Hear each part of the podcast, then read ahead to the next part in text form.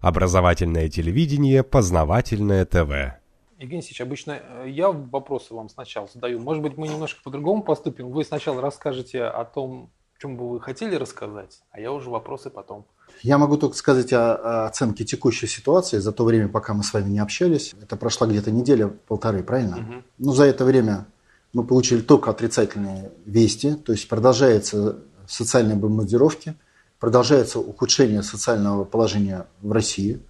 Э, вот последнее решение позавчера, по-моему, подписано, и оно будет принято о том, что пересмотр бюджета исключается с бюджета трехлетние планировки и, соответственно, трехлетние обязательства в объеме 25 триллионов рублей. Они снимаются как обязательства, и по ним никто никаких обязательств уже не идет. И такие решения принимаются каждую неделю.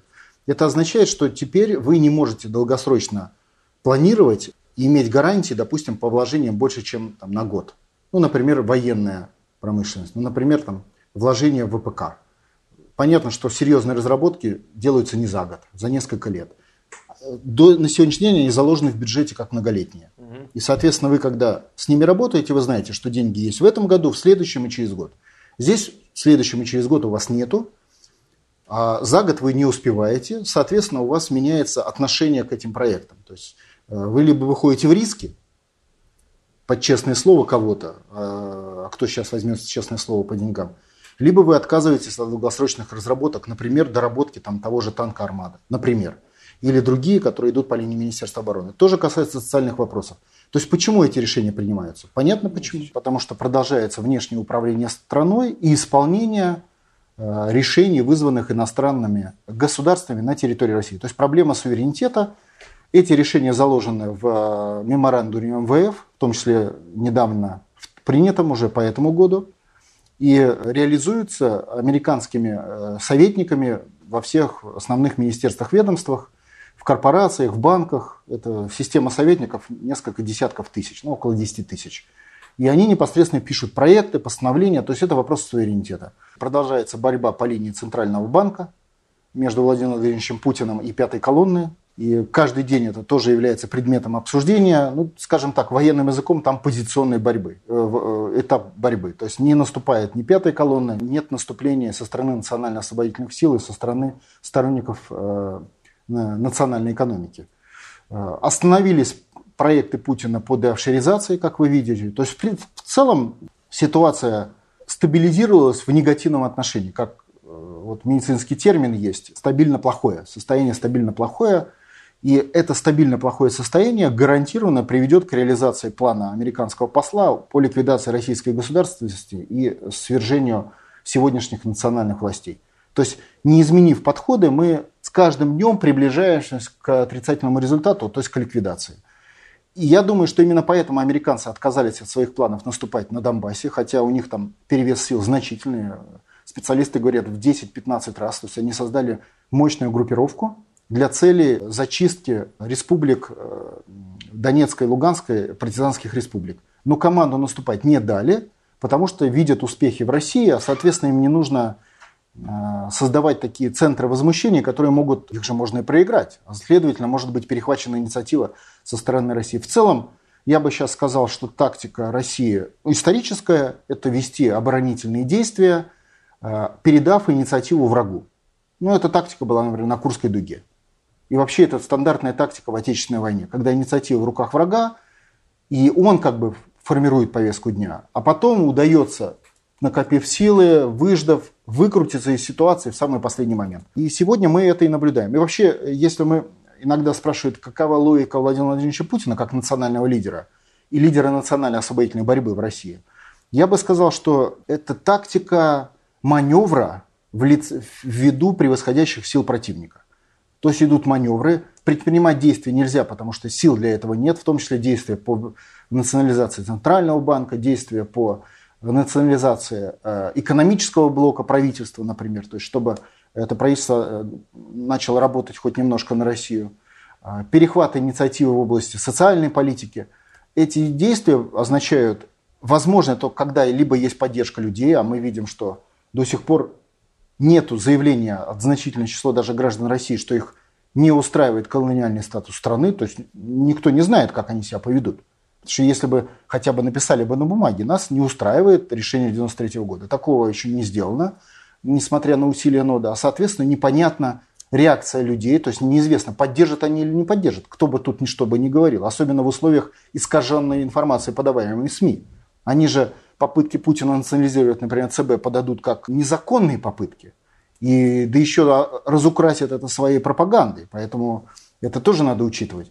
Поэтому идет такой вот механизм время позиционных таких боев, в целом отступающего характера. В целом отступающего характера. В силу неготовности населения России, пока, тем более неготовности части элит, части власти, бизнеса и так далее, и в целом перевеса сил со стороны интервента и оккупанта и фашиста. В целом перевеса сил. Отсюда вот эти вещи.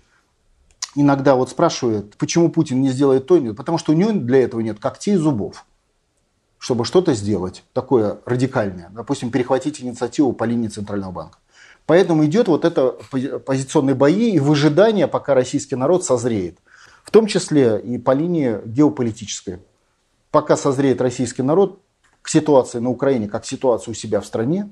Вот сейчас спросите там, человека в России, вы за Путина или нет, там большинство скажет да, да. А вот спросите любого человека в России, вы считаете, что надо освобождать от фашистов русский город Киев? или Харьков, или Одессу?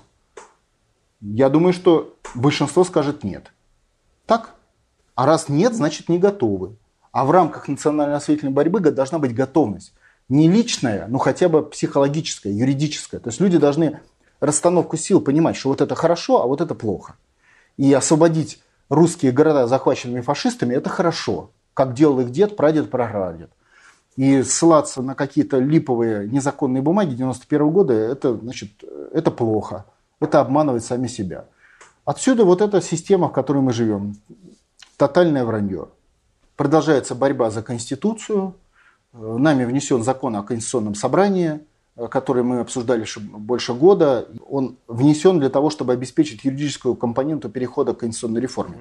Закон как раз о нем говорил в свое время и тот же Бастрыкин, говоря о необходимости такого закона. Все это можно найти. То есть борьба идет и по этой линии, в том числе борьба идет за преамбулу Конституции, где сказано, что в России всего 25 лет нашей преамбуле, почитайте. А все остальное вы вроде как и не жили. То есть вот так, с Луны спустились 25 лет назад друг на, и создали государство на ровном месте. Самое большое в мире, правда, почему-то, но создали. И так записано в нашей Конституции, в ее преамбуле. Там сказано, что восстановлена российская суверенная государственность. То есть типа до, до 91 года ее не было. И э, понятно, что это в ложь, и на этой лжи стоит, а преамбула это э, э, декларация Конституции и, следовательно, декларация всего госстроительства. И на этой лжи стоит все российское законодательство. Что нам 25 лет, мы дети, а должны слушаться США. Вот о чем говорит преамбула. И э, понятно, что ее тоже надо менять. Она не юридический характер носит, но он декларативный, важный. Она формирует как бы общий взгляд на, на Конституцию, на правовую систему. И поэтому борьба идет вот в этом ключе. Кроме того, там сказано, что российский народ является частью. Это, кстати, ни в одной конституции нету мира. Является частью чего-то другого, и, естественно, это другое старшее, и для нас главное. И мы обязаны этому другого исполнять. Но если нам 25 лет мы дети, то это логично. А если у нас вроде как древняя государственность, то это вранье. Понимаете, да? Вот это решение придется определять. И борьба идет вокруг и, и вот этих решений. Так что пока в целом нет ни сил, ни понимания основной массы народа, как решить проблемы сегодняшнего выживания, проблемы санкций, проблемы кризиса. С санкциями тоже история. Обратите внимание, пропаганда вообще перестала говорить о санкциях. Говорят кризис на ровном месте. Типа, что такое иностранно-постороннее? Вот такое случилось. Понятно, что это кризис не сам по себе, а кризис есть производная санкций. То есть американцы устроили России санкции, запущен механизм пятой колонны. Ровно так, как говорил Владимир Владимирович Путин в своем послании два года назад. Он так и говорил, что будет снижаться социальный уровень через действие национал-предателей пятой колонны. Посмотрите послание, это и происходит. Но так это не описывается. Мне он понравилось. Вдруг в войну с нами включилась опять эхо Москвы, у которого вообще команда не замечать нас. А тут они, значит, решили подключиться. Провели очень жестокую ревизию своих рядов и при обсуждении э, нода на своем, значит, там очередном сайте, где очень большое обсуждение, где-то 500 или 600 высказываний, из них где-то половина они вычеркнули, потому что у нас, я просто знаю, люди писали туда нормальные слова, их тут же чистил э, в «Эхо Москвы. Поэтому 500 это значит высказывание там было где-то полторы тысячи. Это очень много. И все 500 абсолютно дебильно тупые. Типа Федоров не прав. Ну, я там пожестче написано. Федоров не прав, и, и так 500 раз повторяется. Ну, то есть явно, что уже аргументов никаких. То есть, а логика-то очень простая. Какова связь между падением жизненного уровня пенсионеров Московской области и конкретного решения их права на, проекте Моск... на проезд в Москве? Это просто решение конкретного социального права миллионов людей и иностранных санкций. Абсолютно понятно.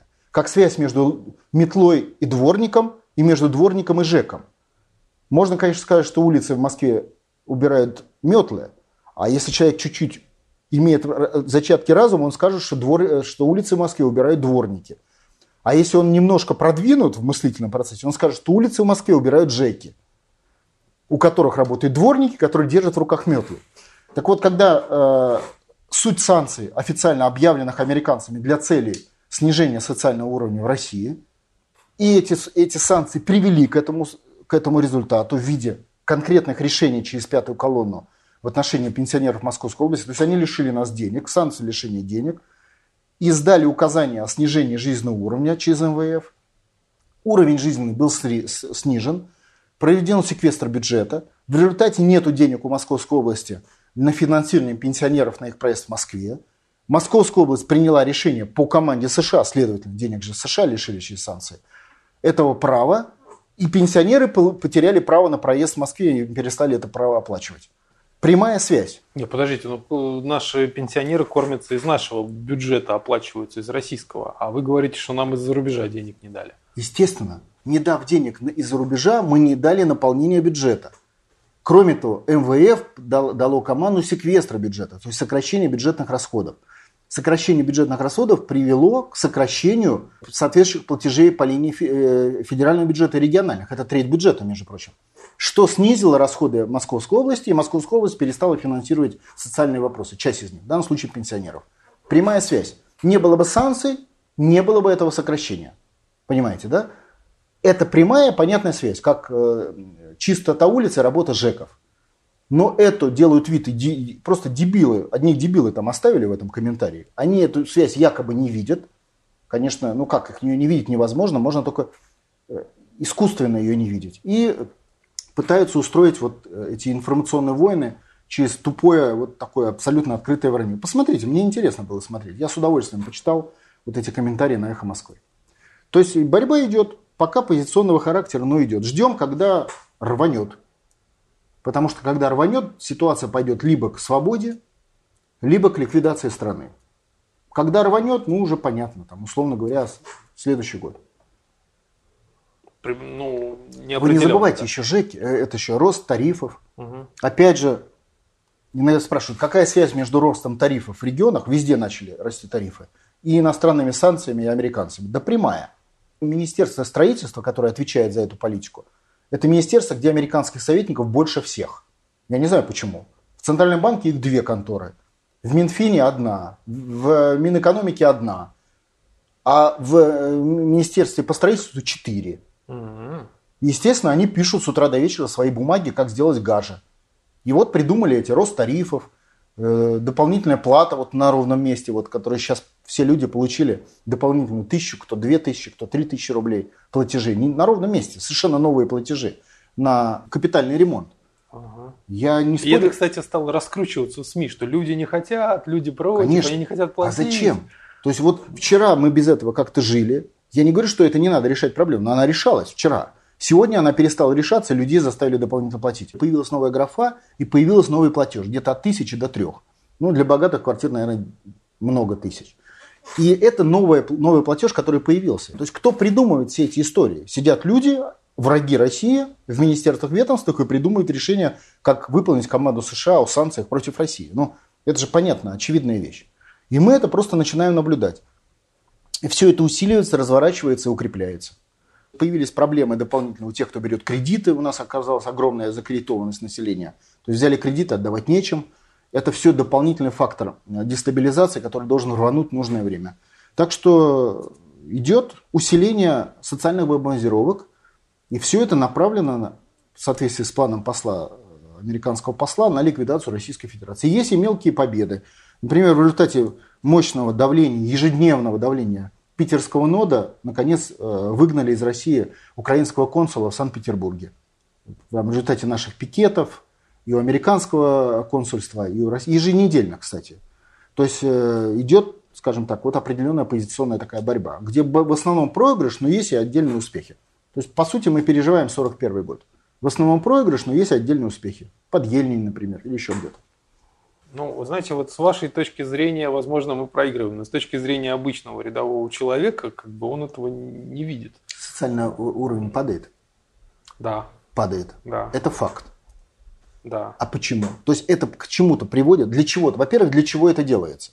Чтобы он, обычный человек, начал испытывать недовольство, так? Так. То есть социальная дестабилизация. Это то же самое. Вот зачем бомбят немцы наши города, там бомбили в, в Отечественную войну? Не заводы, а города, жилой сектор чтобы создать массовое недовольство, то есть создать неприемлемое э, условие. Вот или сейчас фашисты зачем бомбят Донбасс? Мирные города, стариков, детей, чтобы создать такое недовольство, дестабилизацию, на базе которой люди должны сказать, все, не хотим больше жить в этих условиях, хотим свергнуть Э, республиканские власти, я имею в виду партизанские республики, и сдаться, как бы сдаться. Вот за, для чего это делается. Людям не важно, им главное, чтобы жить просто и хорошо. Понятно, да. То есть для Какая этого, власть уже... То есть когда враг бомбит, он имеет специальные задачи, потому что э, бомбы и у Гитлера, и санкции у американцев стоят им определенных усилий или денег. Бомба денег стоит?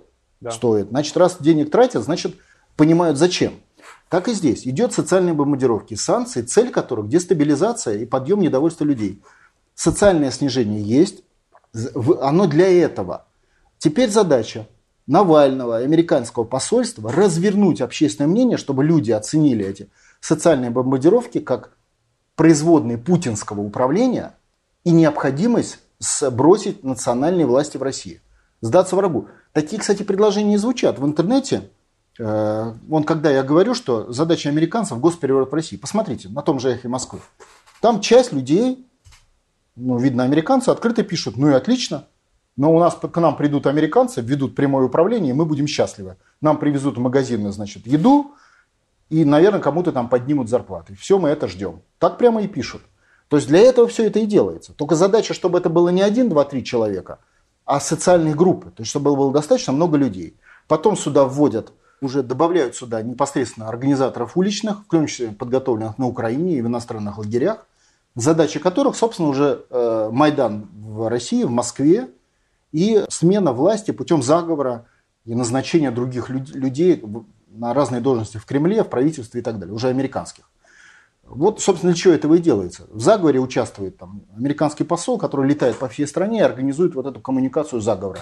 Подкупает людей, бизнесы дергают из Америки через офшоры – через счета, через юрисдикцию иностранную, через семьи, которые там живут, через уголовные дела, которые там возбуждаются в отношении наших предпринимателей. То есть идет механизм обработки тех людей, от которых зависит принятие решения. А уже от этих крупного бизнеса зависит поведение чиновников, потому что большинство чиновников связаны с бизнесом. Им продвигались, назначались, плюс коррупция.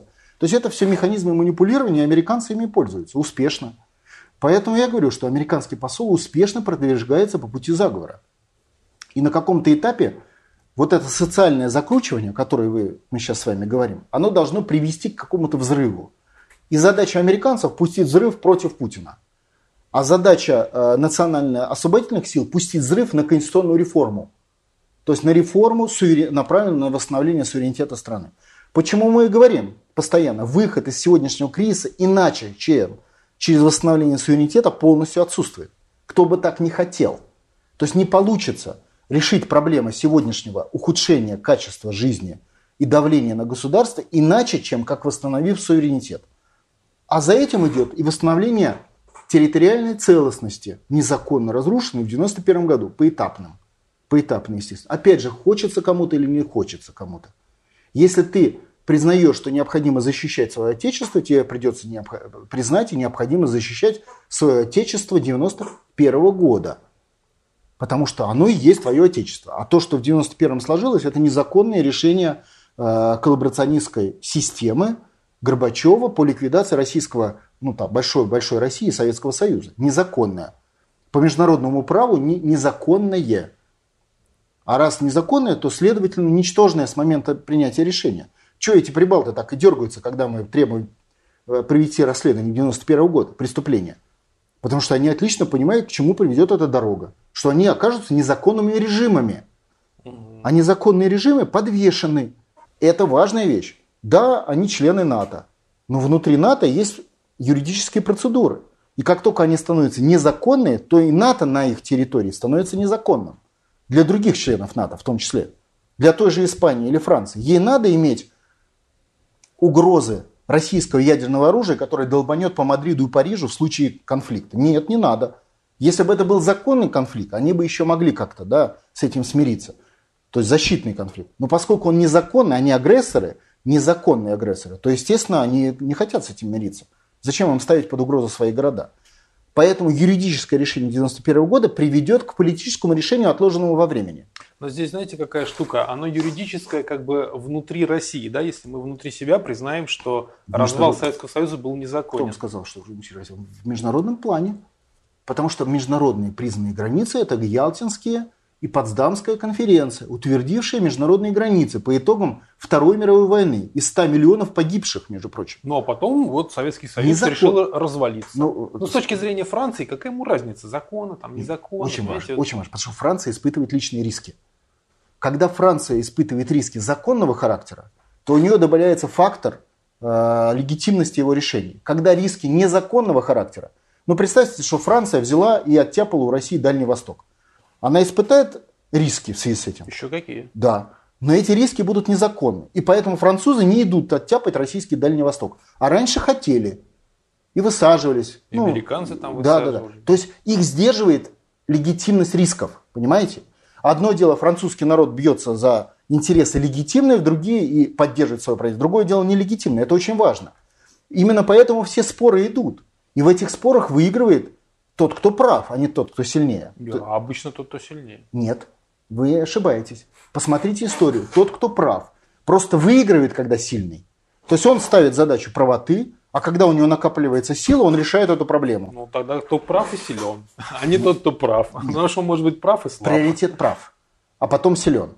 И международные признанные границы это 91 год и, соответственно, послевоенное устройство, где нету Литвы, Латвии и Эстонии как законных образований. Подчеркиваю. То есть фактически это сепаратисты.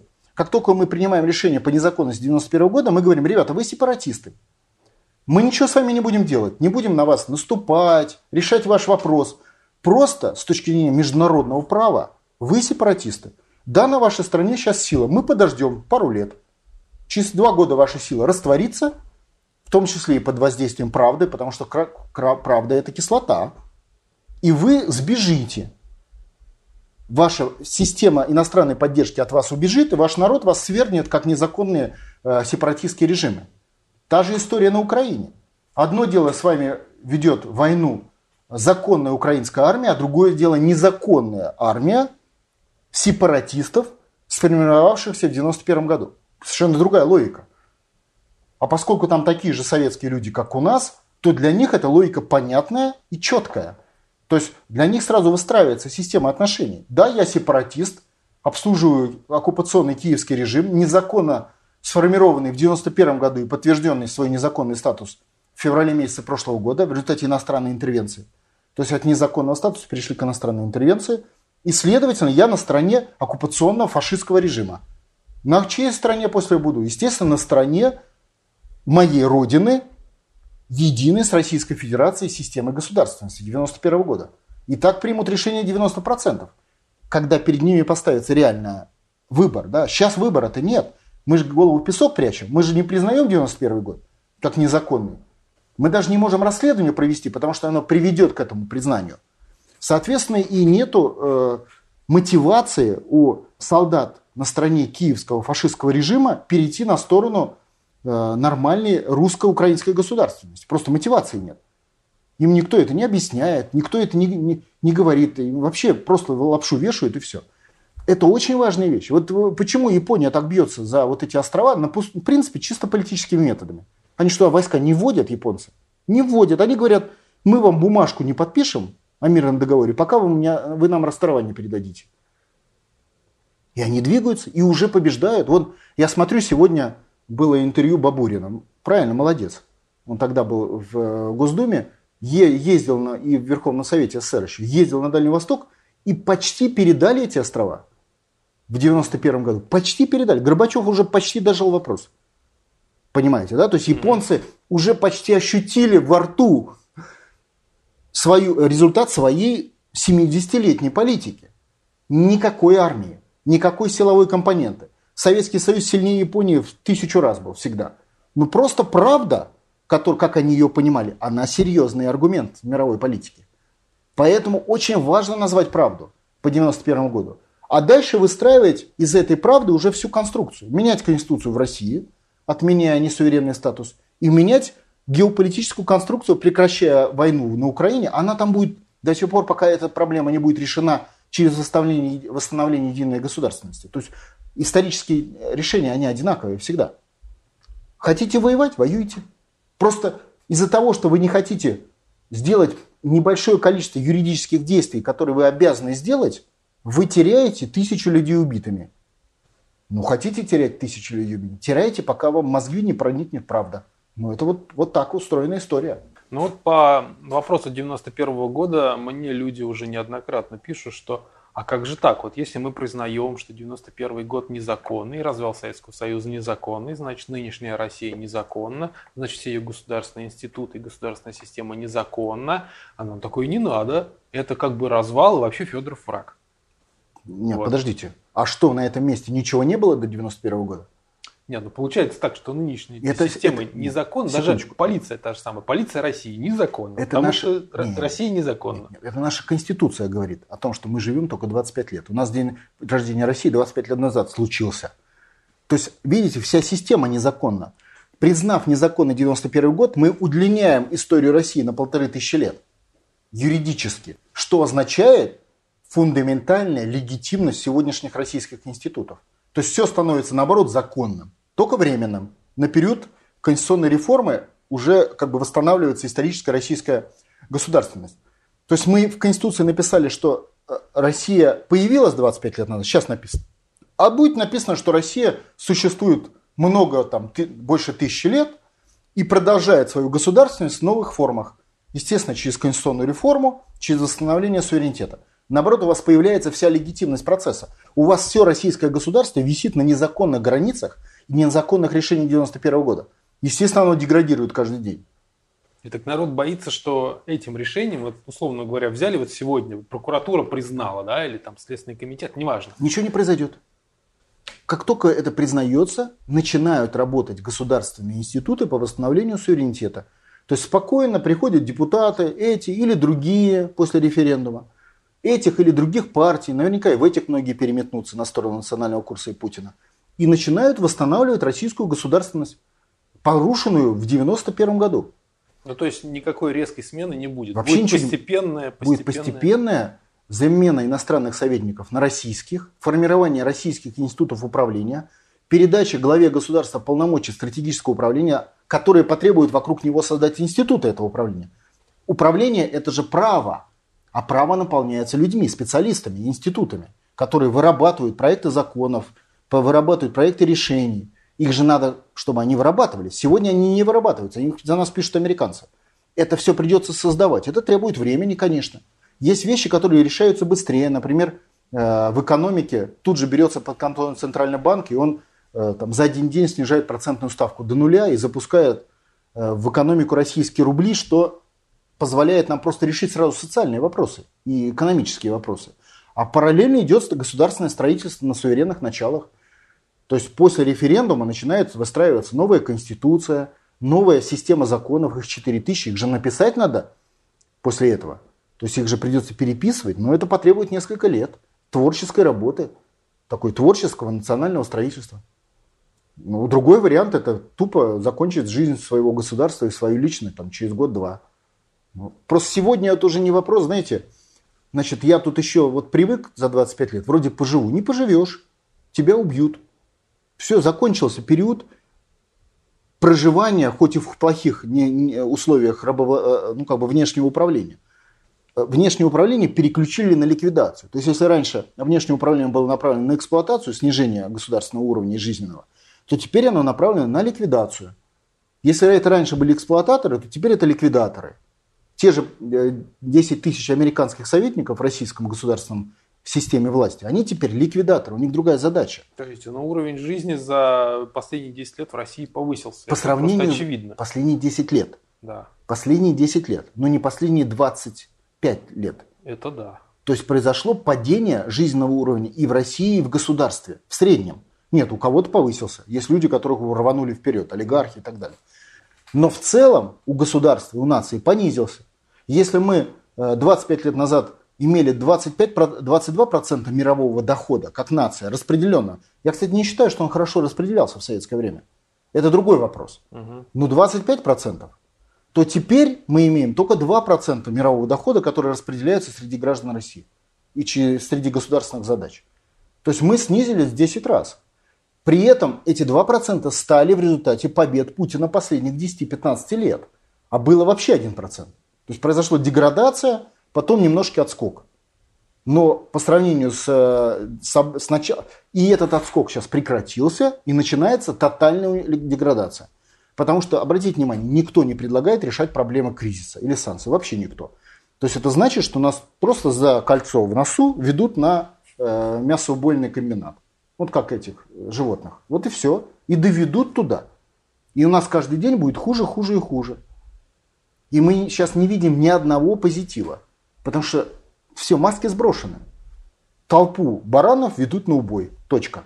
25 лет их вроде придерживали, не пугали, ждали, когда они ослабнут, перестанут думать, а дебилизируются. Наконец, достаточно дебилизировались, достаточно ослабли, можно вести на убой.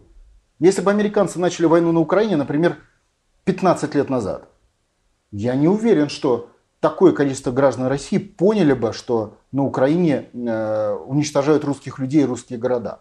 Они бы даже у них бы не получилось, скорее всего, на И Украине. в том числе. А сейчас получилось. Да. То есть изменилось. То есть за 25 лет мы настолько уже ослабли, как внешнеуправляемая колония.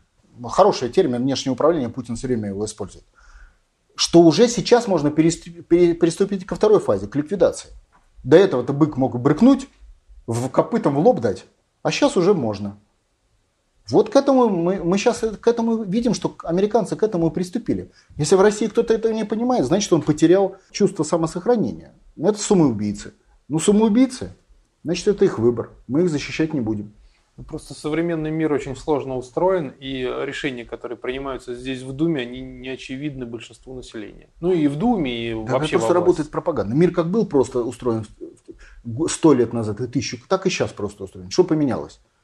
Люди, конкуренция наций не поменялась. Не, это в ядре. Я имею в виду систему управления, систему Это кажется, это все это туман, пропагандистский туман. Ну почему же? Вот э, запросто в Думе что-то принимается, если СМИ про это не сказали, никто про это Ну, не это знает. есть слово Всё? СМИ, это пропагандистский туман, пропаганда. Нет, а их как бы вообще СМИ, если не говорит, не то, что он туманно, Пропаганда- просто не говорит, и все об этом. Пропаганда это не только говорит, но это и не говорит. Ну согласен. Но вот, допустим, не менее, Путин говорит о суверенитете, это не повторяют. Следовательно, этого нет. Бастрыкин говорит о суверенитете, это не повторяет. Следовательно, этого нет.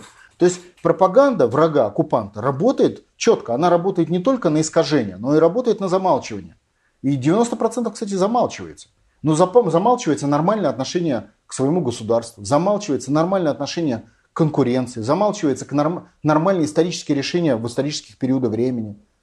То есть, э, как бы у людей из головы убрали психологическое восприятие, что война обычный фактор существования человечества. Потому что она была всегда. Она, конечно, плохой фактор, но она обыкновенный. Вот для этого зубы и когти, что каждый день в, в лесу животные сталкиваются с войной, понимаете? Вот для этого у государства армия и флот, и для этого есть юридические границы, и для этого есть суверенитет, что каждый день сталкиваются с, с конкуренцией других наций. Но у людей из головы элементарное, просто, ну элементарное, вот просто био, биос, да, убрали, и за 25 лет сделали их дебилами, многих. И они не понимают, что нормально находиться в состоянии конкуренции, и по-другому не бывает. И у врагов есть эти когти и зубы, а у нас типа их надо отрезать. Вот это люди не понимают. То есть это дебилы.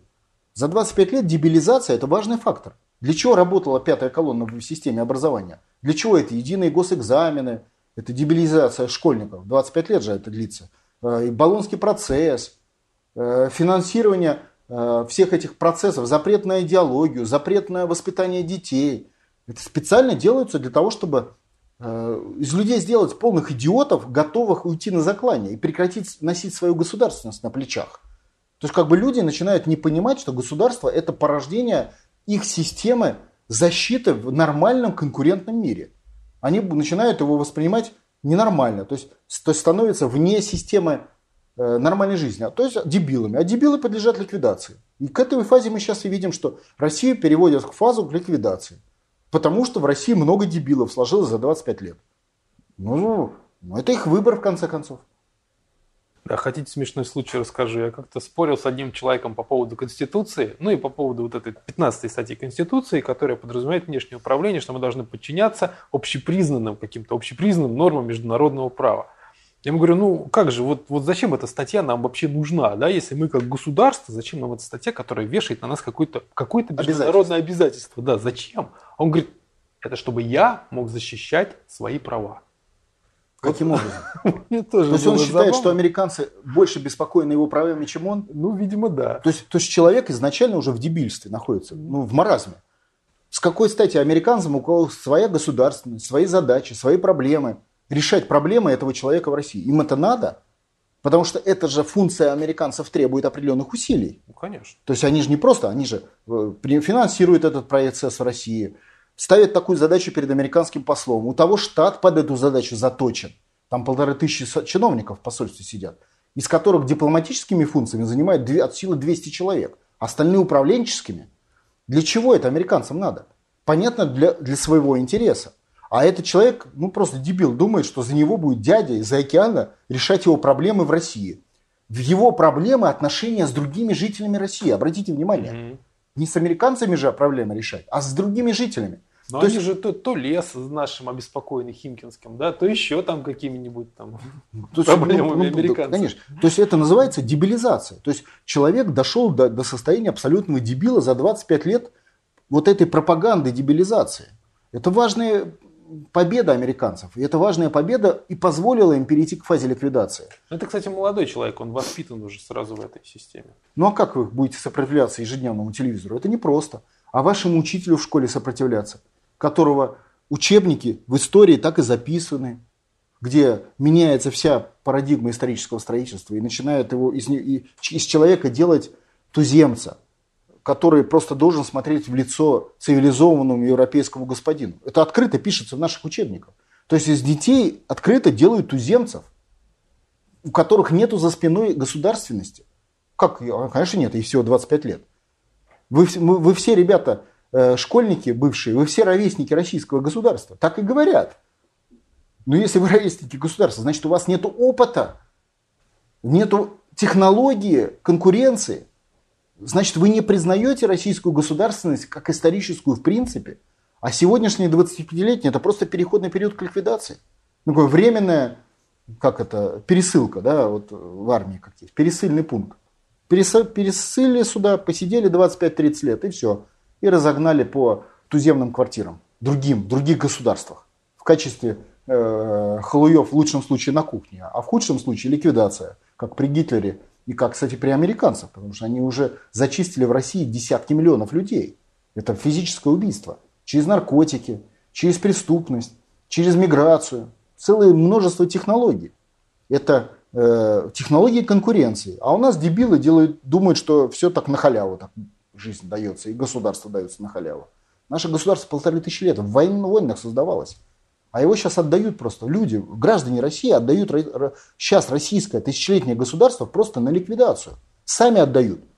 Потому что, видите, у них мозги за 25 лет вышибли оккупанты. И они теперь не понимают, где они, что, ну, дебилами стали. В большинстве своем. Не, ну это, как вы сами говорите, пропаганда воспитывает. Я, кстати, вот другой пример приведу. Я, ну, правда, достаточно давно это было, на какой-то прием меня пригласили, там официальный. И там выступал Нарышкин, Матвиенко, вот Нарышкин, председатель э, Государственной Думы. И он вот говорил примерно то же самое, что и вы. Только, ну так, ну более обтекаемые фразы, да, да, ему по, по должности положено.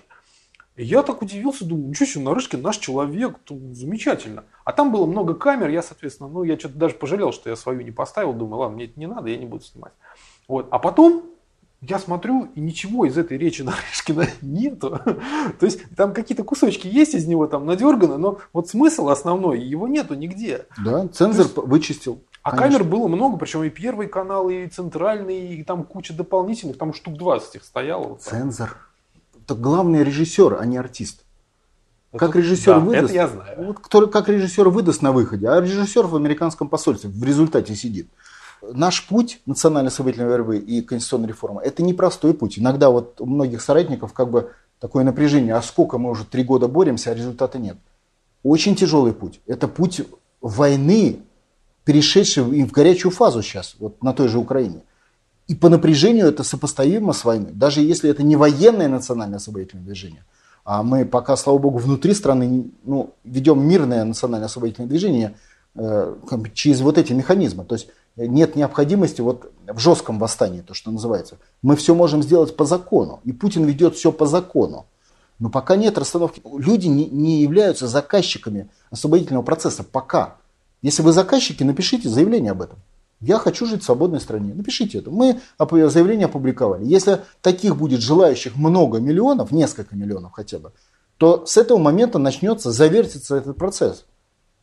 Нам для того и пикеты нужны, чтобы привлечь внимание. То есть люди поставили такую задачу перед национальным лидером Путиным, перед э, гражданскими институтами, перед той частью сторонников национального курса, которые есть во власти. Они такую задачу еще не ставят.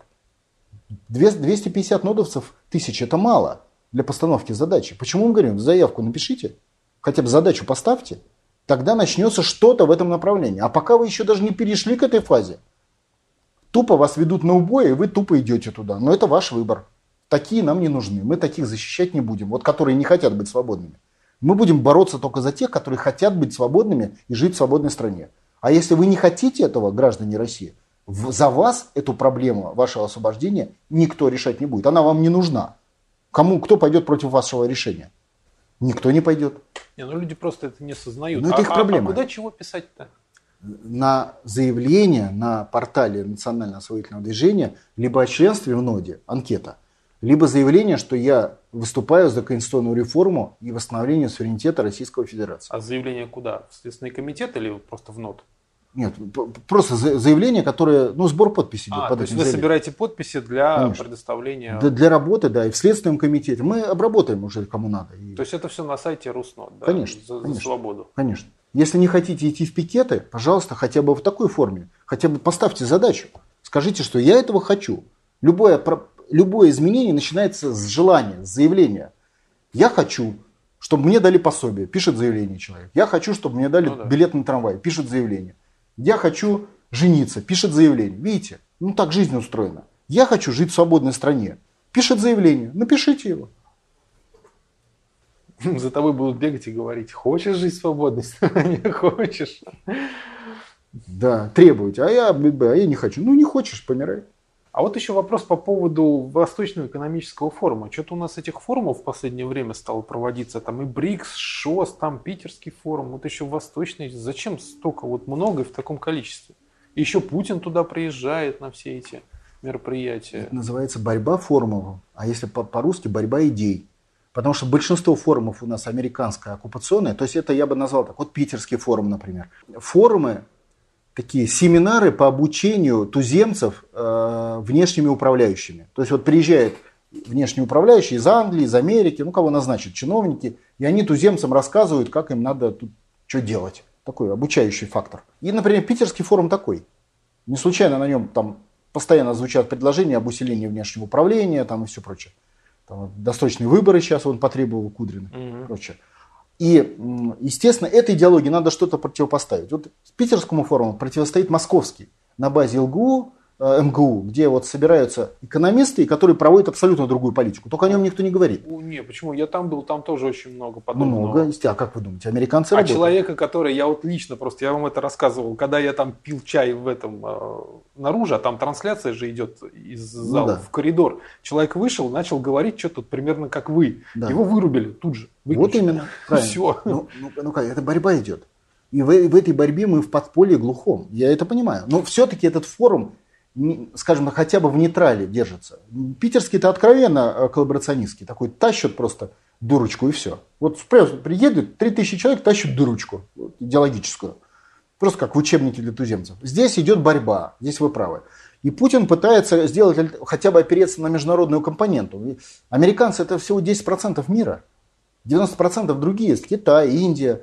И вот эти восточные формы Путин пытается, поскольку в России у него нет точки опоры, чиновники же они коллаборационисты системно, он пытается сделать точку опоры на международную компоненту. То есть, чтобы ехали туда не от метрополии разъяснители, э, миссионеры, да, английское слово, а ехали хотя бы нейтралы, то есть хотя бы из, из других э, колониальных стран обмениваться хоть как-то опытом национально-освободительной борьбы. Другой взгляд на ситуацию. Из этих форумов, если вы видите, растут другие идеологемы. Да? Э, Банк БРИКС, БРИКС сам, э, правительство БРИКС, работа в системе создания мировой а, антидолларовой валюты. То есть идет другие идеологемы. Где-то же они должны обрабатываться. А у американцев тут с идеологией все в порядке. Тупо заложены 10 тысяч чиновников – Тупо они пишут идеологические бумаги. А альтернативу уже ее э, надо постепенно создавать. Понятно, что у нас нет права ее создать на государственной системе, на базе государства. Путин пытается создать его на базе международных площадок. Поэтому на Дальнем Востоке совершенно не те звучат идеи повестка дня, как, допустим, на Питерском форуме. И другой подход. И Путин там собирает союзников. Вот смотрю сегодня, в том числе и в средствах массовой информации, и в медийности. Вот сегодня э, Сигал туда, по-моему, приехал, да, это актер, что ли, Да, да, да, да, да. Да, еще это как ее Памела, да, Андерсон. да. Ну, это все вот как туда. бы попытка играть по американским правилам новыми фигурами, как бы. Ну, такая, ну, как продвижение к вопросам суверенитета через международную площадку. А вот эти актеры американские, они зачем с Путиным встречаются? Они, правда, ну, говорят, что мы там э, котиков охраняем, там еще там кого-то. Там. Потому, ну как, потому что идет борьба. Вы думаете, что в Америке нету такого определенного дипломатического подполья, скажем так, аккуратного? Есть. И в любой метрополии есть всегда напряжение, потому что не все готовы быть, смириться с ролью рабовладельца и жить за счет других. Не, ну, есть честные люди. Ну, у них там, конечно, свои противоречия есть. Ну, понятно, да. В Америке. Ну, просто вот эти встречи Путина с актерами, ну, как-то так немножко странно. Зубов и когтей нету. Я же говорю, что а что вы хотите? И когда у вас есть сила, у вас совершенно другой масштаб. Когда силы нет, вам приходится опираться на маленькие отряды, пускай идеологические. Так это и выглядит. Ну а где народ-то? Был бы другой народ э, с точки зрения его отношения к суверенитету, конечно, были бы другие встречи, другой бы было бы властью Владимира Владимировича. А значит, это другой формат включения новых сил, в том числе на международной арене. Вообще, я скажу, что ему не позавидуешь. Очень Кому? тяжело, Владимир Владимирович ну, Путин. Это давно понятно. Очень тяжело. Он сказал, что он как раб на галерах, но это надо умножить, наверное, очень, на, на 10 или очень. на 20. У да. него он сейчас голову в пасти тигра держит, американского. Еще там как хлопнет пастью, неизвестно, когда и где. Очень. Вот риски, вот это в том числе риск поездка в Нью-Йорк на юбилейную сессию ООН. Это ну, все риски. Вы думаете, покушение, они его там убьют прямо в Америке, что ли? Я ничего на этот счет не думаю, и об этом не говорю. Просто я говорю, что есть риски геополитические. Я не думаю, что это произойдет. По той причине, что это может произойти, если у них все будет в Москве готово. Если в Москве будет готово заговор, они пойдут на что угодно. Если в Москве у них заговор готов не будет, то любое давление на национального лидера за рубежом, оно приведет к консолидации мира. Да? Потому что ага. тот же китайский лидер, он подумает, и меня могут же так же. И мексиканский, и даже немецкий, и даже французский. Потому что то есть у них поменяется конструкция. Поэтому маловероятно. Но тем не менее, это риски. Все равно какого-то характера риски в это заложены. Вы посмотрите, как он смелый. Он просто идет открыто, в пасть тигра. И там, в этой пасти, еще и это, щекочет ему эти зубы. Не, ну, видимо, понимает, что к чему все-таки. Все-таки он владеет гораздо большими знаниями, чем мы. Ну, это понятно, что владеет большими знаниями. Я здесь понимаю предельство, но фактически он демонстрирует мировое лидерство таким образом. То есть, и в том числе лидерство на личной смелости. Потому что это лидерство всегда опирается, ну часто опирается на личную смерть лидера там, руководителя, царя, главнокомандующего и так далее. Угу. Ну, то, что Путин смелый человек, собственно, с этим никто не спорит, по крайней мере, из большинства людей. Кстати, знаете, а сейчас я уже вот по улице хожу, иногда встречаются футболки с Путиным. То есть представить, что футболка с Путиным там два года назад, кто-то в ней по улице идет, это, это такого не было вообще никогда. Потому что э, у людей все-таки, у части людей в подсознании срабатывают исторические, генетические, исторические реакции на иностранное вторжение, на оккупацию. Это, это тоже важный фактор. Вообще, наше государство дожило до сегодняшнего дня, потому что все-таки оно было на честной основе, на, на, на отсеве тех, кто воспринимал э, окружающую действительность как дебилы. Да? Дебилы первые, кто выходит на смерть. Дебил на смерть, дебил на смерть. Ну, подождите, а как же герои? Они тоже первые выходят на смерть. Герои – это немножко другое. Нации, которые дебилизируются, они просто вычис... вырезаются, уничтожаются – вычищаются. Ну, не знаю, Евгений я не верю в, там, в дебильные нации как определение. В нациях во всех есть и умные люди, есть и глупые люди, есть и предатели, есть мерзавцы, давайте говорить, есть хорошие. Давайте посмотрим. Вопрос не о личности, вопрос об общем подходе. То есть, как только у вас э, перестают, там, не знаю, бараны бороться за свою жизнь, баранов режут. Ну, это да. Как только бараны не боют, у них у баранов немного возможностей, рога, там эти рога да копыта. Но когда ну, они... знаете, это тоже Да, немало. но когда они борются за свою жизнь. А когда они не борются, их режут. Потому что они там шею подставили, их порезали, и довольные разбежались. Поэтому эта э, дебилизация, я вам скажу, что вот народы, не выдержавшие мировой конкуренции, во многом не выдержали ее не потому, что они слабы, а потому что они дебилизировали. Да? То есть у них потерялось чувство самосохранения. И потеряв чувство самосохранения, они либо растворились более сильных народов, либо проиграли им. Потому что если бы они Э, боролись до конца за себя, за свою нацию, за свое государство, они бы остались в каких-то формах. А вот их ослабление, прежде всего, по линии мозгов. И Россия исторически победила многих. Где Османская империя? Ее нет. Нету. А где Шведская империя? Где э, Германская империя? Ну я дополню. А где Российская империя? Российская империя нету. есть. Она есть. Только она сократилась на, шесту, на, на, на процентов 20. Но она есть. Российская империя, она сегодня называется Российская Федерация. Только нам пытаются внушить, что это не Российская империя. А говорят, что мы с Луны спустились 25 лет назад. За это идет сейчас борьба. То есть идет дальше попытка дебилизировать российское население, оторвать его от исторических корней. Причем официально на это направлены государственные праздники, конституция, официальная как бы, пропаганда и все остальное. Вот за это идет. Как только это удастся сделать, а это наполовину удалось сделать, Дальше будет ликвидация очень легко. Баранов порежут и на мясо. Как и до этого порезали других баранов других народов. Причем резать будут даже свои. Это, это всегда. Вон, посмотрите интересные фильмы, кто в Великую Отечественную войну на украинской территории занимался террором. Местные жители, процентов на, вон, я видел наши выступления, там, процентов на 80, на 90. Во главе немецкий офицер, гестаповец, а исполнители из числа местного населения, полицая которые бандеровцами назывались и по-всякому другому. Правильно, немецкие солдаты не хотели морать руки свои? Конечно, не хотели, потому что морать свои руки – это серьезное как бы личное решение. То есть обязательно найдут. Это тоже в, в голове осталось, да, на, находят. То есть находят. Ты вроде бы, да, ты сейчас там делаешь, что хочешь, а на самом деле смотришь пару лет, и тебя нет удушили, придушили, поймали ну, ну, э, Нюрнберг или еще что-то. Это есть. То есть это э, система самозащиты, а, и, и люди, которые поумнее, это понимают. Почему я говорю, что основная опора пятой колонны в России это дебилы. Это, это, это важный момент. Это личные качества человека. Это не просто его взгляды. Начальство, конечно, профессионалы типа Навального. А, опора, значительная часть, это дебилы, подготовленные пропагандистским телевидением оккупационным которых просто вычеркнули из головы. Я же не случайно на «Эхо Москвы» сослался. Если бы там были аргументы, вот когда я говорю взаимосвязь между там, э, санкциями и пенсионерами Московской области, но она же, понятно, есть. И Путин о ней говорил. Если бы там были аргументы, я бы с удовольствием поговорил, поспорил. На «Эхо Москвы» меня почему-то не приглашают, боятся. А там их нет, то есть их просто нет. Это доказательство дебилизации. На стороне пятой колонны только дебилы, других там уже не осталось. Там либо откровенные враги, их немного, которые просто находятся в Америке и в России только подруливают, да?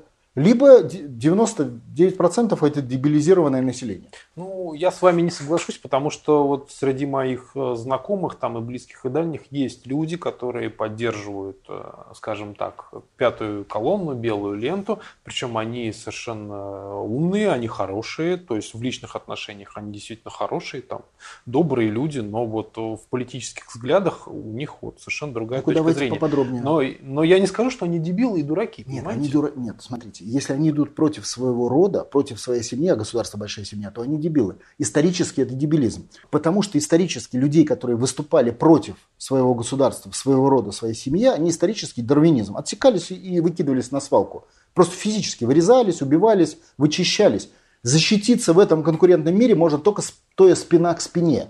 Если ты не понимаешь этой логики, спина к спине, то ты не понимаешь логики выживания, то есть дебилизируешься ты выходишь из этого круга защиты, хотя он может быть неплохой круг, там воняют потом соседи, там какие-то, может быть, э, плохо выглядят, зубы у них не чищены. Ругаются. Да. Но ты, выходя из этого круга, ты просто обрекаешь себя на ликвидацию. Хотя враг тебя может и заманивать. Он говорит, заходите, мы вам сосиску дадим, теплую э, палатку поселим, в концлагерь отвезем с хорошим питанием.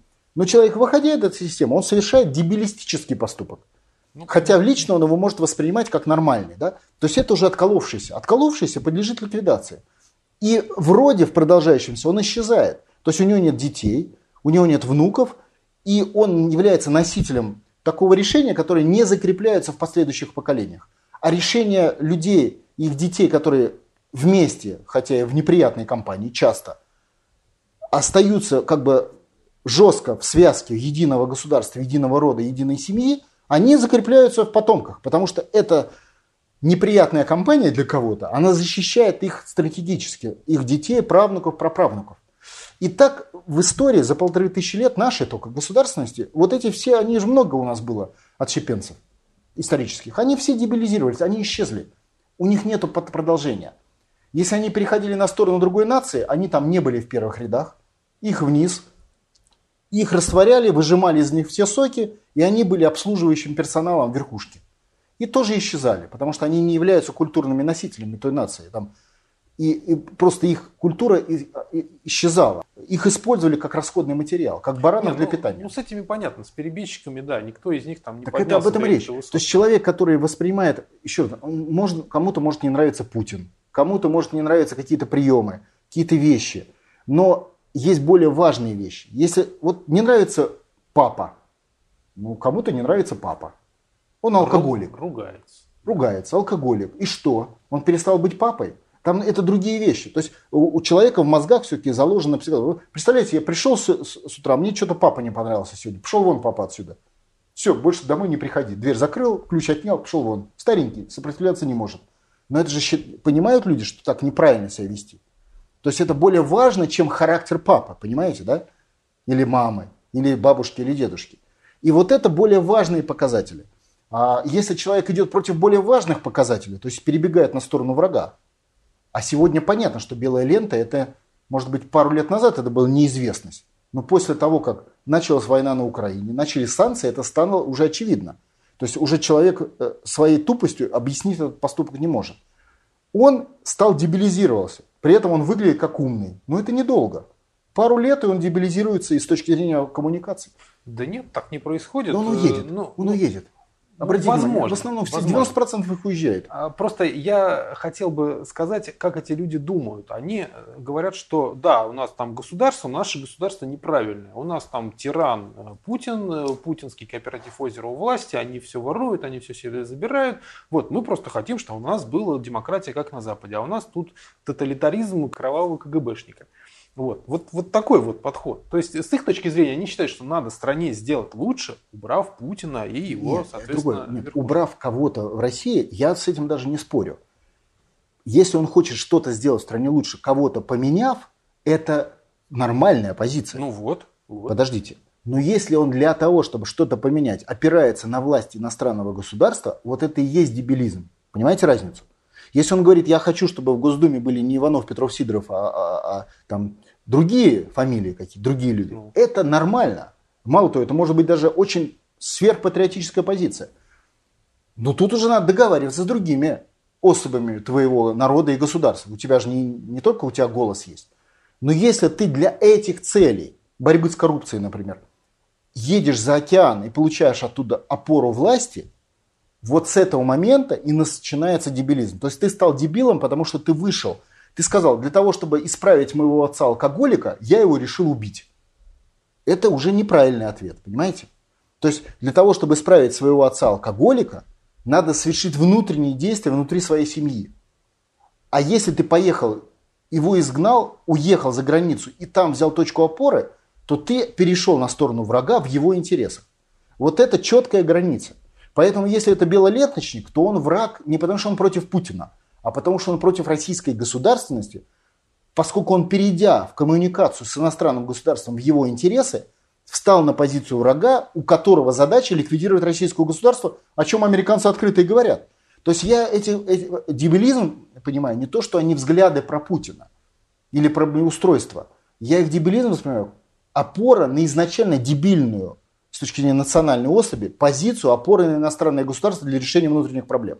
Ну, смотрите, если мы возьмем пример с той же самой семьей и отцом-алкоголиком, э, куда идут, уведут отца лечить? В лечебницу, в больницу, прибегают Что? помощи врачей. А с их точки зрения то же самое. Наше государство больно, значит, путинской, путинским тоталитаризмом. Поэтому надо пригласить врача ну, из-за океана. Дебилы, вот. дебилы. Потому что врач из-за океана имеет, это не врач, а политик, имеющий свои задачи, который, обладая необходимым пропагандистским ресурсом, ставит задачу ликвидации вашей семьи. И вы, перейдя к этому э, политику зарубежному, вы вписались в его задачу. Под предлогом лечения вашего отца-алкоголика вы ликвидируете свою семью, то есть себя. А это дебилизм. Потому что результатом этой политики будет ликвидация вашего государства, вашей семьи и вас лично. Это самоубийственный дебилизм. то есть люди суицид. не знают. Правильно. Это их проблема. Потому что, чтобы они это знали, им достаточно посмотреть, как это работало в, в, как бы до них в их, с их дедами, с их прадедами, с их жившими до них 60 поколениями. Потому... Да ужас, что было, Евгений Алексеевич. У нас был кровавый царь, у нас были еще более кровавые большевики, у нас был э, жуткий монстр Сталин. так что смотрите, куда ни плюнь в истории. Я понимаю, это, это все описание, пропагандистское описание пятой колонны. Ну так а людям же не разобраться. Почему вот они... не разобраться? Ну они разобрались в своей семье, они разобрались, когда им надо рожать детей, как их кормить, что делать на работе, вот, знаете, вот когда поводу... купить пианино, когда купить диван, разобрались. Не, люди очень доверчивые, им говорят по рекламе, надо покупать там то-то, там новые Вы диваны, это называете доверчивостью, а я это называю дебилизмом. Потому что, когда вы доверчивые, это ваше как бы, ну, личное дело. А когда вы совершаете поступки, направленные против своих интересов, это вы дебил. Это две большие разницы. Ну, почему? Пошел человек, потратил всю свою зарплату на новый там телефон. Он, вот он в чьих интересах. Он кажется, что в своих. Он купил себе новую что? вещь. Он про, ну, купил новую вещь. Я а зато вся семья целый месяц ничего не ест. Ну, зато у всех есть радость от телефона. Почему? Это нормальное решение. Не, внутри семьи там тоже могут быть свои решения. Но по сути это нормальное решение. Там семья на него повлияла, и в другой раз он телефон не купит. Или э, все пользуются этим телефоном и смотрят в нем телевизор. Это по-разному может повернуться. Ну, да. То есть тут э, э логика в коммуникациях. Почему мы говорим, патриоты могут быть оппозицией? Да сто процентов. Как правило, оппозиция это патриоты, потому что э, они хотят лучше. А пятая колонна это не патри... это антипатриоты. Главные враги оппозиции это пятая колонна. Как это не парадоксально? Не власти, потому что власть у нас коллаборационистская. У нас пятая колонна есть и во власти, и патриоты есть во власти. И в оппозиции есть патриоты. А пятая колонна это не оппозиция. Это внешнее управление, направленное на ликвидацию вашего гнезда, вашего дома, вашей семьи, вас лично. То есть это совершенно другая логика. Если это белолеточник, у него задача, даже если он не думает об этом, ликвидация этого государства. Результатом ликвидации этого государства сход российской нации с конкурентной полутора тысячелетней борьбы, что физически для него означает резню для этого человека, поэтому он дебил – а исторически отсутствует продолжение его государства, его рода, его семьи. В том числе культурное продолжение. И это конкурентная борьба. И многие народы не выдержали этой борьбы. Я же не говорю, что вы думаете, что у нас? Только у нас дебилы. Вы думаете, там не было дебилов в, Германии, которая зачем-то начала Первую мировую войну и грохнулась? И вторую. Или Австро-Венгрии? Или в Шведской империи Карла Великого? От, от дебилизма к смерти уже полшага. Нам придется в этом плане еще раз, восстановить нашу природную здравый смысл. Это вообще я всегда за здравый смысл. Так это об этом речь. Ну, в ноде только люди со здравым смыслом. То есть вообще дележка в этом идет. Мы же, нод же многообразная, это же не только штабы нода. То есть мы говорим, что если ты не хочешь по каким-то соображениям, ну не каждый пойдет в пикет. Ну хотя бы ты прояви свою позицию, как можешь. В интернете, в заявлении, поставь задачу такую перед государством. И машина заработает. Может быть, твое усилие будет маленькое, но на любой войне усилие одного солдата это ничто. У вас 10-миллионная армия. Что там один солдат? Ничего.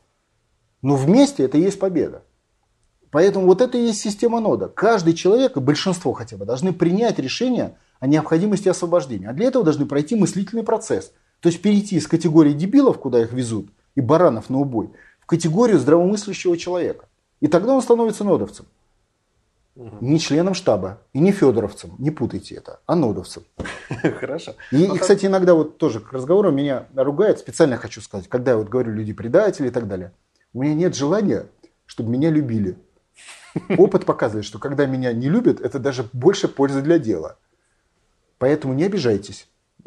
Это вы им вот в камеру скажите. Камеру говорю, не обижайтесь. Господа предатели, не обижайтесь, что вас назвали предателями. Это для вашей пользы дела. Это для того, чтобы вы включили мозги и отменили свое предательское решение 91 года.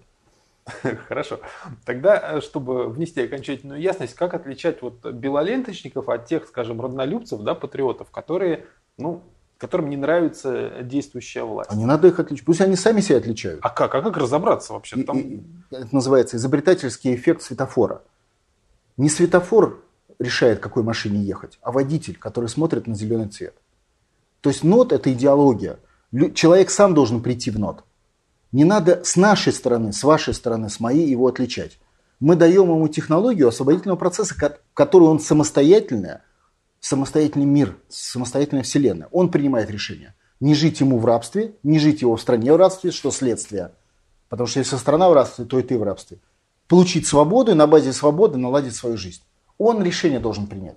Но вот это идеологическое решение. Как только у вас песчинка человеческая приняла решение быть хозяином своей судьбы, а не как он э, перед э, этим самым референдумом в Греции смотрю, как же мы будем управлять своей страной без, Америк... без, ними, без немцев. Это говорят греки, у которых несколько тысяч лет государственности. Да?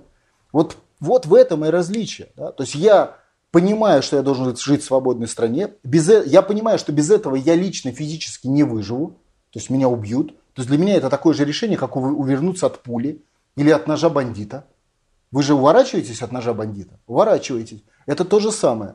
И для этого решения я должен совершить мыслительный рывок и мыслительный рывок на базе исторической системы, которую э, выработана моими дедами, ну, которая выработана за полторы тысячи лет. Она железобетонная, она всегда работает. И тогда я иду в эту борьбу, а уже смотрю дальше, идти в борьбу к штабы нода, где Федоров координатор, или сам на телевидении, если я там режиссер или еще кто-то, или э, если я чиновник какой-то другой. Мало того, от этой борьбы не требуется за... рвануть на, на пулеметы или с шашками на танки. Ни в коем случае. Ветеран, солдат-ветеран отличается от солдата молодого тем, что ветеран не подставляется. Это его единственное отличие. Если солдат, не умеющий воевать, бежит в атаку АА под пулеметы, то ветеран проползет через окоп, через блиндаж, через лесок, заждет к тылу врагу и оттуда его долбанет. Понимаете? То есть выживаемость – главный фактор умного человека. У меня огромное уважение к нашим пикетчикам, но это только часть нода потому что они пошли открыто за забралом на пулеметы врага. А значительная часть, большая часть нодовцев должно проникнуть в стан врага и взорвать его.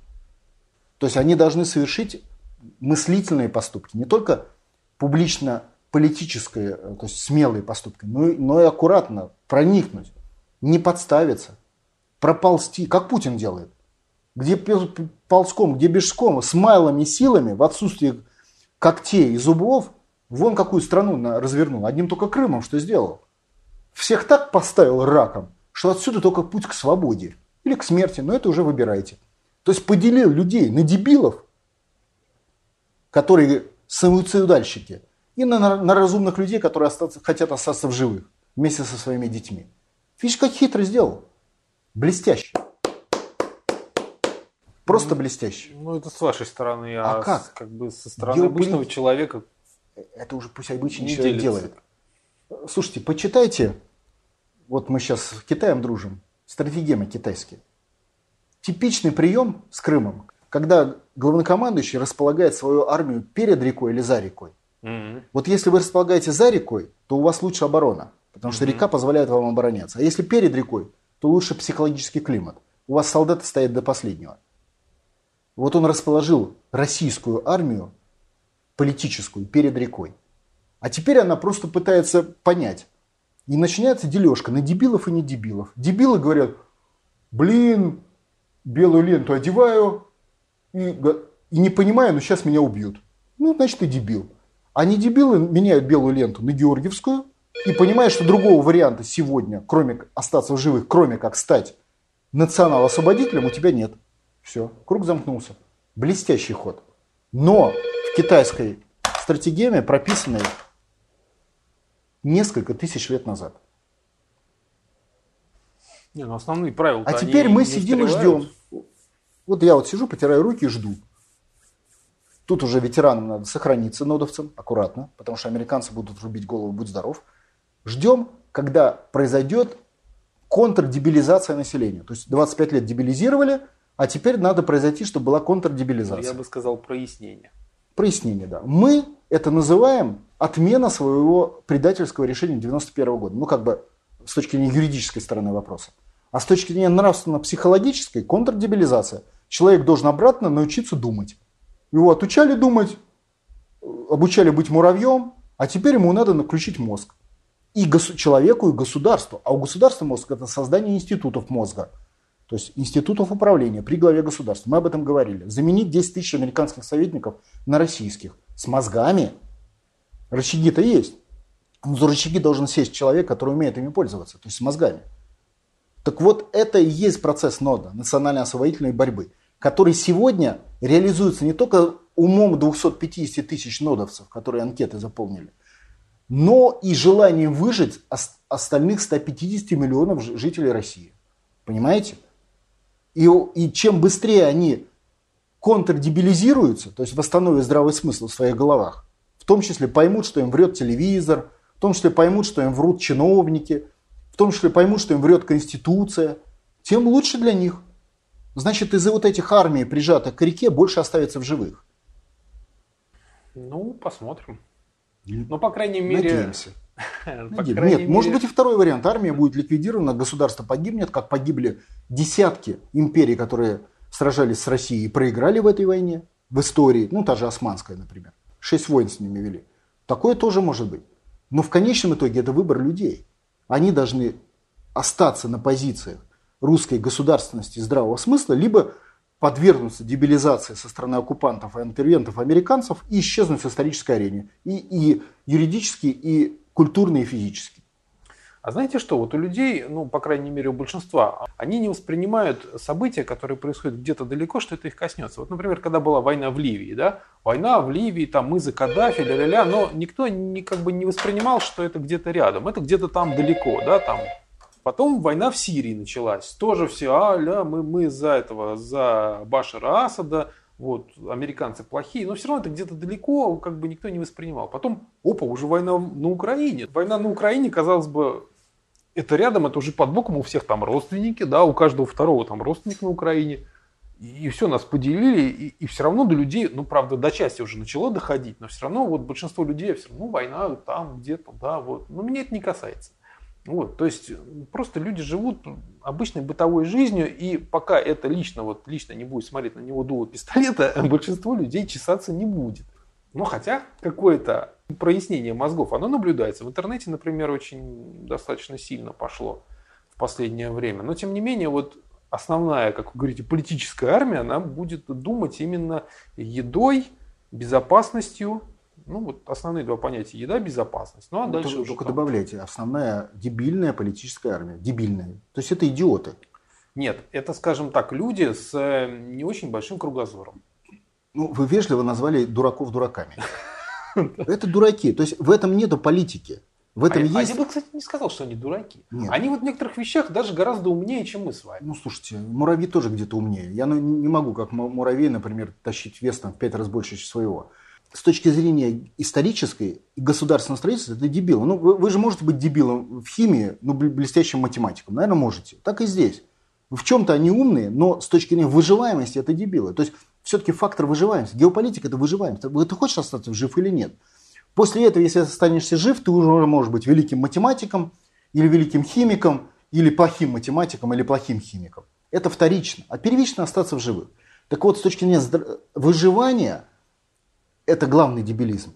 Ты дебил, если ты не понимаешь, что выживание твое возможно только в масштабах твоей страны, в масштабах твоего народа. Это технология выживания. И если ты в этом главном факторе потерял здравый смысл, то вторые, другие факторы не так важны.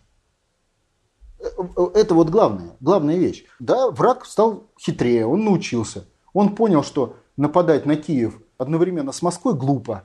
Поэтому он вначале напал на Киев, потом на Москву. Понимаете, да? Вначале он напал на Вильнюс, прокатило с Ригой. Прокатило же, прокатило. Где русский народ, который вступился, как их деда, за Ригу и Вильнюс, когда его захватывали враги НАТО? Не было, нету русского народа. Значит, враг понял, ага, русский народ потерял здравый смысл исторический, стал дебилом, следовательно, можно следующий шаг. Киев. Ну, вначале там э, Тбилиси, потом Киев. Ага, Киев прокачит, прокатит, а прокатывает. Значит, отлично. Следующий Уральская республика. Уже Россель подписал все бумаги. И так постепенно глядишь не только Москву, ну и уже ваша, какая там ваша улица? Я не знаю, Тверская улица. Ну, Тверская улица. Потому что когда враг берет, э, убивает людей на Ленинградском проспекте, это же не ваше, вы же на Тверской улице живете. Далековато, да. Да, что там, блин, тысячу, тысячу метров еще, да, поэтому вот он так и идет постепенно. Это только в дебильной Москве, Москве может за, за, заложиться мысль, что Рига, Киев – это не то, что Москва, Питер или Екатеринбург. Понимаете, это то же самое с точки зрения международного исторического права. Зафиксировано во всех международных правовых документах. То есть не только с точки зрения нашего права, но и с точки зрения американского, английского, немецкого, японского, китайского, индийского и всех остальных. Потому что международная признанность это признана всеми странами и народами. Ну хорошо, тогда вопрос про страны и народы. А сейчас, вот, по крайней мере, в СМИ они стали писать о том, что в Европе стали мигранты, переселенцы, значит, туда просто рваться какими-то большими толпами. Бедная Венгрия там уже стонет, устраивает полицейские кордоны, но это не помогает. Ну хотя Венгрию тоже там так сказать, лицом об стол тычут, чтобы она ничего не делала Борьба против, идет, да. против этих наплывов приезжих. А вопрос, почему они именно сейчас вот полезли? Почему именно там были крики, что они хотят пробраться в Великобританию там из Франции, да, ну, ну что, сильно большая разница, во Франции там уже столько этих приезжих, что уж... Ну, то есть... Я вам скажу, что во, во многом, конечно, это определенная пропаганда, это организация пошла, там прошли определенные организационные действия, потому что приезжих в ту же Европу, да, допустим, 15 лет назад было на порядок больше. Я изучал вопрос миграции mm-hmm. в Германию. Я вам скажу, в Германию приехало 20 миллионов человек. А теперь сколько там приезжает? 3000 в день, да? Это максимальная цифра. Умножьте 3000, дней, 3000 на 365. Вот какой калькулятор. Ну, Давайте. миллион, по-моему, получается. Да? Да, да, миллион. Вот сегодня мигрантов в Европе столько же, меньше, ну раза в 2-3, чем это было в 90-е годы. А почему это так раскручивается? Потому что это форма национально-освободительного движения на европейском континенте. Ничего себе форма. Приехали из Заметить это. Афганистана. Причем заметить это. А, Заметить. То есть начинает э, победа в области пропаганды. Начинает проби- пропаганда начинает пробиваться. Американцы же Европейский Союз запустили все эти проекты для цели сдерживания своих вассалов европейских, держать их в узде. И они для этого, вообще-то говоря, и создали всю эту напряженность. Зачем они свергали эти все Египет, Ливия, все эти режимы Иран, Ирак? Зачем они все это делали? Они что, идиоты? Нет, они все понимали прекрасно. Они понимали, что будет сформирована система подавления европейского менталитета. так Да, они это- ее и сделали, там же квоты приема этих беженцев, оплата Всё, им. Если вот. бы их никто не принимал бы в той же Франции, они бы туда и не ехали. Естественно, все это было продавлено через своих президентов, через пятую колонну, через внешнее управление. То есть американцы все время, они же бомбят по всем площадям, в том числе и по площадям своих союзников. Их задача держать союзников в союзничестве. Они не должно быть такое, что какая-нибудь Германия вырвется из-под власти американцев и перейдет на сторону Путина. И для этого их надо все время кошмарить. Вот они и запустили эти процессы. А лучше всего разбомбить европейскую идентичность, чтобы не было той самой семьи. А не будет семьи, не будет сопротивления. Или какой-то истори- своей логики. И для этого все было организовано. Все эти войны, все же для этого. И ГИЛ для этого они придумали, американцы. Для, что вы думаете, для чего в Голливуде снимали эти сцены зверского убийства заложников? В Америке? Ну да, там такой постановочный голливудский ролик. Просто пугать европейцев. Это же сделано специально. То есть идет борьба. И это, то, что об этом стало заметно, это нот, европейский нот. Нот за, за идентичность нации, если так сказать. Значит, те, кто против того, чтобы пошли изменения, в их интересах информация о том, что идет ликвидация европейских наций, в их. То есть в интересах нода. Мы это и наблюдаем. Нод просто разный. Он многообразный. Это не только те, как вот в Германии, члены нода, которые четко знают, что Германия оккупирована. Но это те самые нодовцы в средствах массовой информации, которые работают на врага, на оккупанта, но не хотят работать на врага и ведут подпольную борьбу в своей редакции. Мы, у нас такие нодовцы есть в российских СМИ. В целом система управляется, но там есть люди, которые на нашей стороне. У них нет власти, нет влияния, но где возможно, они свои 5 копеек дадут. Так и здесь. Ну, то есть вы считаете, что это просто поднятие шума, да, вокруг вот этого? Ничего, не, ничего не, не менялось, просто поднятие шума, плюс добавили элемент организации. Кто-то этих беженцев организует в э, отряды, которые там что-то начинают где-то пограмливать уже, угу. кого-то, кого-то штурмовать. То есть добавили вот этот элемент еще. Это называется а, провокация. А, понятно. Просто это система, в которой несколько векторов силы. Некоторые засвечивают, некоторые более активные. Там, условно говоря, черная рука, да, как в Сербии, которая mm-hmm. принца Фердинанда убили, имеют более жесткий подход, в том числе жесткий по-настоящему. А создать организационную компоненту для беженцев, это же, ну, это же копейки. Вычленил, то есть аналитику провел из тысяч беженцев одного-два лидера. Этого одному-два лидеру дал дополнительные возможности небольшие финансовые. Переговорил с полицией, чтобы она создала общий фон невмешательства, чтобы там не было работы с этой средой, и все. Mm-hmm. Понятно. То есть Европа по-своему бунтует потихонечку. Потихонечку Европа бунтует. Бунт Европы может вылиться в откол от Соединенных Штатов Америки. И в целом фон бунта в Европе связан с Путиным, который поднимает мировой нот, тем самым создавая, когда вот две вершины, между ними складывается определенная конфигурация отношений. И когда он вытаскивает мировой нот, это и влияет на умы, и появляется в Европе больше людей, их немного, но их больше. Там, до этого были сотни, стали тысячи, десятки тысяч которые участвуют в проектах нода на территории Европейского Союза против mm-hmm. американцев.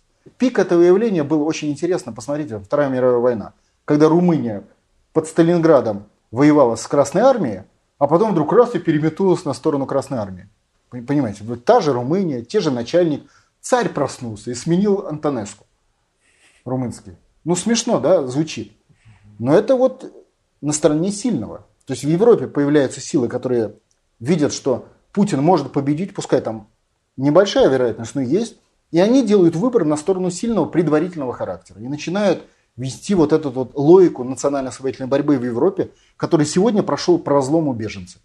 Просто так взяли это как повод. Прочитал сегодня новость, что США э, своим гражданским лицам в Турции, ну там же родственники военных, да, родственники там э, дипломатического корпуса, они их предупреждают, что вам бы, ребята, лучше из Турции уехать, мы даже оплатим вам дорогу обратно. Это что уже означает? Это геополитическая борьба, Артем. Вы там сходу все, во всем не разберетесь, потому что она разбивается на отдельные стычки отдельных отрядов. В целом Эрдоган враг Америки. Но Турция, друг Америки, они борются за Турцию в составе Америки. Они, собственно, с Эрдогана прессуют в Турции, там, устраивали там оранжевую угу, да. э, интервенцию и так далее, для того, чтобы вытащить Турцию в свои союзники жесткие. Не колеблющиеся, а в жесткие. И услов... НАТО это тоже условное понятие. И поэтому они там просто ту, как бы Турцию плющат. Они организовали там вот эти истории с выборами, с проигрышем Эрдогана. Он сейчас пытается переиграть. Помните, по-моему, с вами мы, когда в интервью я говорил, что Эрдоган через год-полтора столкнется с, с импичментом. Смотрите, Эрдоган не стал ждать, когда он столкнется с импичментом. Он тоже понимает логику. Он даже может меня не смотреть. Он умный человек. И, соответственно, он пошел на опережение. То есть он объявил досрочные выборы угу. запустил процесс реформы правительства. То есть он пытается перехватить инициативу, которую он потерял, проиграв американцам свои выборы. Он же шел на выборы турецкого парламента, думая, что он победит, две трети возьмет, а получил шиш. Американцы его переиграли. И теперь у него парламент не его. Получается. Парламент не его, а не его парламент означает с интервалом год-полтора импичмент. Это правило такая, технология. Если ага. у вас нет большинства в парламенте, и вы ведете лидерскую позицию, то есть не подстраиваетесь под внешнее управление, то вам грозит импичмент. И он пытается сейчас перехватить управление. И вот эта вся борьба отдельная разбивается на элементы. То есть в этих элементах тот, кто занимает последовательную правовую позицию, он всегда выигрывает. Так же, как, знаете, вот вы сейчас с любым юристом переговорите, э, можно хитрить, скользить, но если ты занимаешь четкую правовую позицию в условиях тотального даже нарушения законов, ты в конце всегда выиграешь. Ну, если хватит сил дойти до этого конца. Ну, если ты умный человек, у тебя хватит сил дойти до конца. Ты не будешь подставляться, но при этом занимая правовую позицию. То есть это вот такая форма. Так и здесь. Почему мы говорим, надо вернуться на правовую позицию? 91 год. Почему мы требуем от прокуратуры и суда расследовать эти события? Потому что правовая позиция не приводит к другому результату. Она не приводит к мгновенным решениям. Но она создает предпосылки для, для выстраивания всей остальной цепочки правильных решений. То есть после этого вся свора неправильно шарашивающаяся во все стороны, кто куда во что гораст, формируется в, как бы в единую, даже не толпу, а уже в колонну правильно двигающихся. То есть это не просто хаотичное движение миллионов людей, а это уже единое движение в едином направлении. Понимаете, для чего, для чего нужна правовая конструкция. Поэтому 91 год очень важен. Я приветствую, кстати, форму борьбы нода, когда пишут заявление в прокуратуру о как потерпевшие о расследовании, обязаны провести расследование событий 91 года в отношении людей, как потерпевших в этих событиях. Произошло преступление, я потерпевший, расследуйте. Я хочу получить удовлетворение какого-то характера. Ну, должно быть тогда нарушение там какое-то или убытки понесенные ну, потерпевшим. Всех, конечно. 350 миллионов человек понесли убыток. И не только потеряли государство, то есть моральный убыток, но и личностный. Кто-то потерял вклад в банке, в Сбербанке. Потерял, потерял. Mm-hmm. Кто-то потерял деньги, потерял, потерял, имел деньги, а тут они стали бумажкой. Кто-то потерял э, возможности. То есть, конечно, конечно, есть потерпевшие. Кто-то квартиру потерял, кто-то дом, кто-то несколько домов, как жители, допустим, Чечни, из которых изгнали в результате. Конечно, есть. А разве когда поток такой писем в прокуратуру, он может что-то повлиять на саму прокуратуру? То есть она может просто это все отбрехиваться, писать там всякие отмазки Слушайте, может, и все. Может ну, повлиять. на 10 писем в день, ну, будет на 10 тысяч в день писать отмазки. Может повлиять один выстрел одного бойца на фронте во врага, на победу. Вообще, не, он даже может холостой выстрел оказаться, да? Но в целом это и есть влияние. Вот эта совокупная система, мягкая сила называется. Это и есть технология мягкой силы продавливает, формирует общественное мнение. Мы же идем через формирование общественного мнения. Когда значительная часть людей поймет, что они в оккупации, для России это означает состоявшееся решение. Та идея, которая, овладев массами, становится решающим фактором исторического развития. Понимаете? Когда нам головы мутят всякой ерундой, да, мы так, кто во что гораст, кто в лес, кто по дрова. Когда мы объединены единой идеологией освободительного процесса, мы сила. Хотя каждый песчинка. Но в совокупности это песчаная буря. Ну тут еще ветер нужен, чтобы а песчинки ве... поднять. А песчинки нам американцы подняли. Так дунули, что аж до неба поднялось. Это и есть санкции. Враг напал. Являлось, является ли ветром нападение гитлеровской Германии на Советский Союз в 1941 году? Ну да. Вот это вам ветер. С нами ведут войну с февраля месяца прошлого года. Наше еще одно вранье, которое нас с утра до вечера вешает лапшу по телевизору, что нет санкций, ничего не происходит. Даже договорились, что санкций нет. Уже договорились, что это ерунда на постном масле. Только по линии Центрального банка исчезло 400 миллиардов долларов, а это ерунда. Вы представляете, какая система ценностей? Нет, ну Центробанк это штука такая. Нет, это только один из примеров Центробанка. А вы думаете, только в Центральном банке исчезло?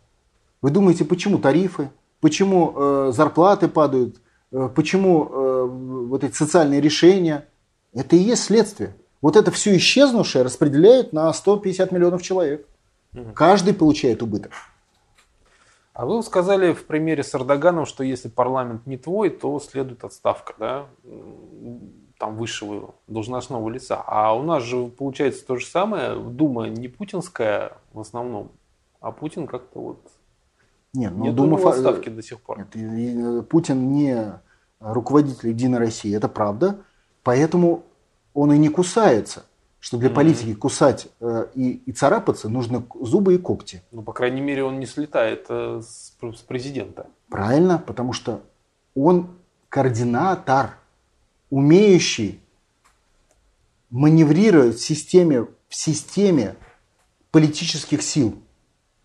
Очень умно, профессионально, нодовски, то есть идущий, продвигающий направление на суверенитет, но изначально это английское слово президент, которое к власти не относится. Он не власть.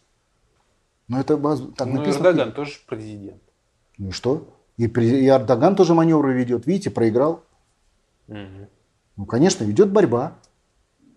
Поэтому он ведет маневры, потому что нет когтей, чтобы царапнуть. Были бы когти, царапнул бы, будь здоров. Приходит, мы и хотим дать ему когти в виде перевода ему в состояние власти. То есть предоставив ему власть. Нам вот в ответ говорят, о, Путина царские полномочия. Мы говорим, ну дайте, тогда что вы сопротивляетесь, ребята? Давайте так и напишем, Путин имеет право принимать обязательные решения. Точка. Молчат. Молчат. Но если вы считаете, что это Почему власть... молчат? Говорят, что у него и так Нет, тогда есть. говорят, нет, под этим, почему-то под правом ему предоставить полномочия принимать а, обязательные решения, говорят, что ему хотят дать какие-то божественные полномочия какие-то. Нет, дать ему полномочия на уровне председателя Госдумы или председателя э, суда Верховного или, или председателя правительства. Всего лишь. Ну, в части страны, а не в части своего там суда, например.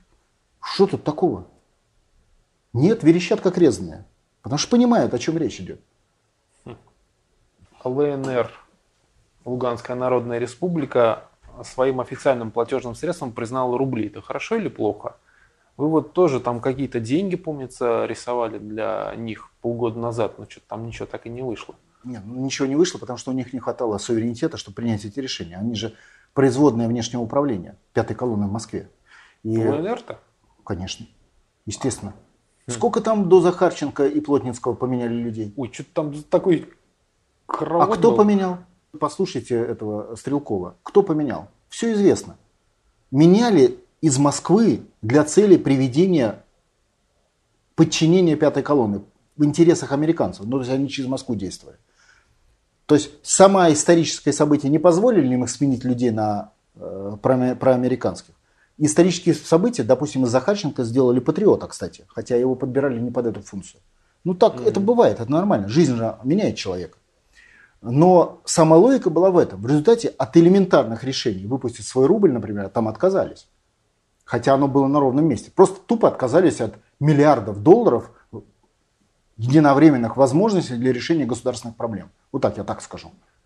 И перешли на рубль. Ну, на рубль, значит, на рубль. Это уже уехало. Ну, на рубль, значит, на рубль. Вы понимаете, мы вот сейчас ведем переговоры с руководством Донецкой Луганской республики. Знаете о чем?